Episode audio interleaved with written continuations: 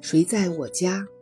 海灵格家庭系统排列，第一章第六节：伟大整体的系统良知。除了那些作用于连结、付出与接受的平衡和社会习俗方面的良知外，在我们察觉不到的关系中，还运作着一种隐藏的良知，这是系统良知。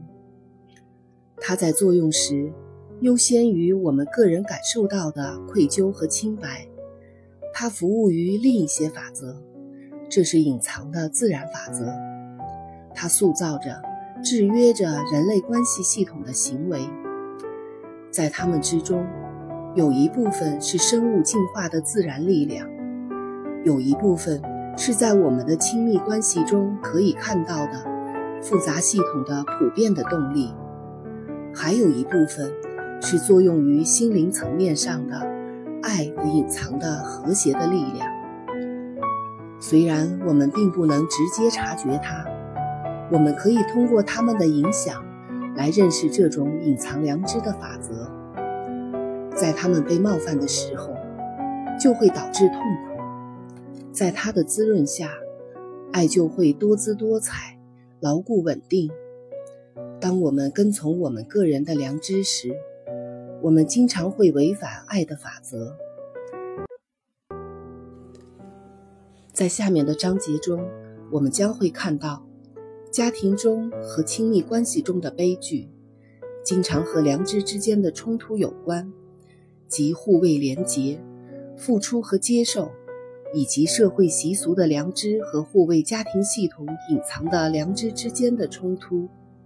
但是。当个人良知和社会习俗服从爱的隐藏的和谐法则时，爱才能繁荣茁壮。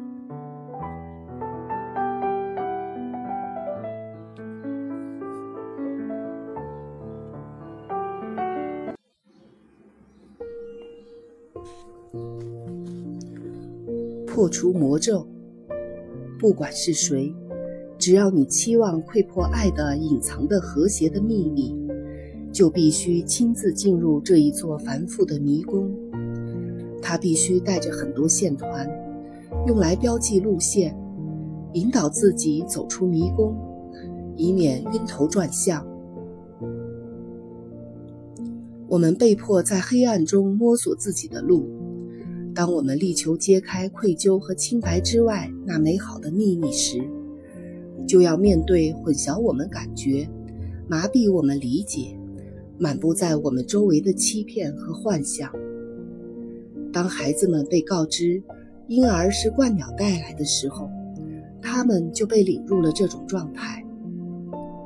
当疲倦不堪的囚犯读到死囚室门上写着“工作将会赢得自由”时，也必然会感觉到这一点。然而。许多人还是有勇气破解迷宫，要向黑暗中窥探，要打破这虚假信念的魔咒。那时候，他们就像角落里的吟游诗人，当吹笛手拍的诱拐孩子的时候，为唤醒那些孩子们，在那里静静的等待。也许就像皇帝的新衣里那个孩子。在人群为疯狂的独裁者欢呼的时候，大叫出其他人知道却害怕承认的事实：他没有穿衣服。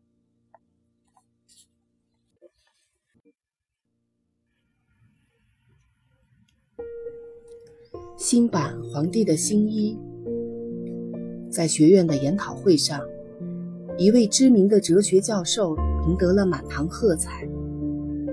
他在滔滔不绝地阐述着这样一个观点：当一个人不再依靠其他任何人时，就得到了最大的个人自由。雷鸣般的掌声歇息之后，一个参与者站起来，率直地大声说：“不对！”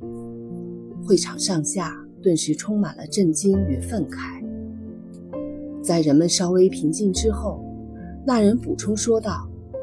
显而易见，在任何时刻，我们都要依靠很多东西：我们呼吸的空气、为我们种植粮食的农民，还有我们的朋友和家庭，我们构成了一个大的整体。我们依靠他们，他们也依靠我们。如果我们拒绝面对真相，生活在似是而非的幻象里，这算是什么自由？只有承认并接受事物本来的真实性，我们想要的自由才会到来。那么，我就能完全支付我的债务，不拖不欠，获得了自由。我也可以全数的接受别人的付出，满足了需要，获得了自由。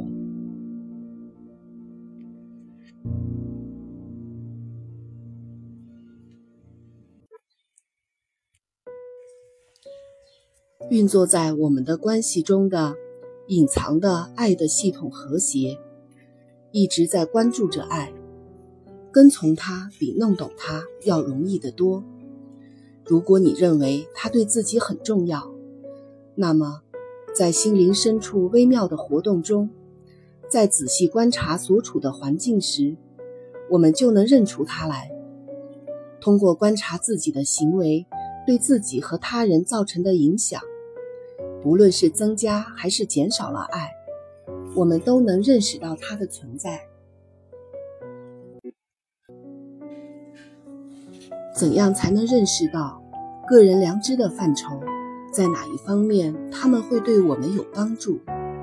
在哪一方面我们又必须冲破他们的限制？我们怎样才能够了解支持爱的伟大灵魂的智慧？这些。在下面的章节里会做具体的描述。这是一条论述善良与邪恶方面知识的路，它超越了愧疚和清白的感觉，它为爱而服务。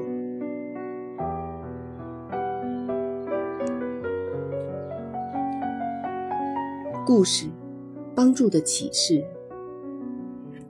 一个年轻人骑着自行车到乡村去。他要寻找新的知识，探索的欲望驱使着他，让他感到热血沸腾。离开平素行走的路线，他找到一条新路。这里没有路标，他必须依靠自己的眼睛观察，依靠自己的双脚探索。现在只有靠自己的直觉，才能体验这一切。小路的尽头是一条宽阔的河流。他下了车，他明白，继续向前就必要离开岸上的一切，离开身边实实在在的一切，让自己置身于强大的力量当中，让自己服从这个力量，并顺流向前。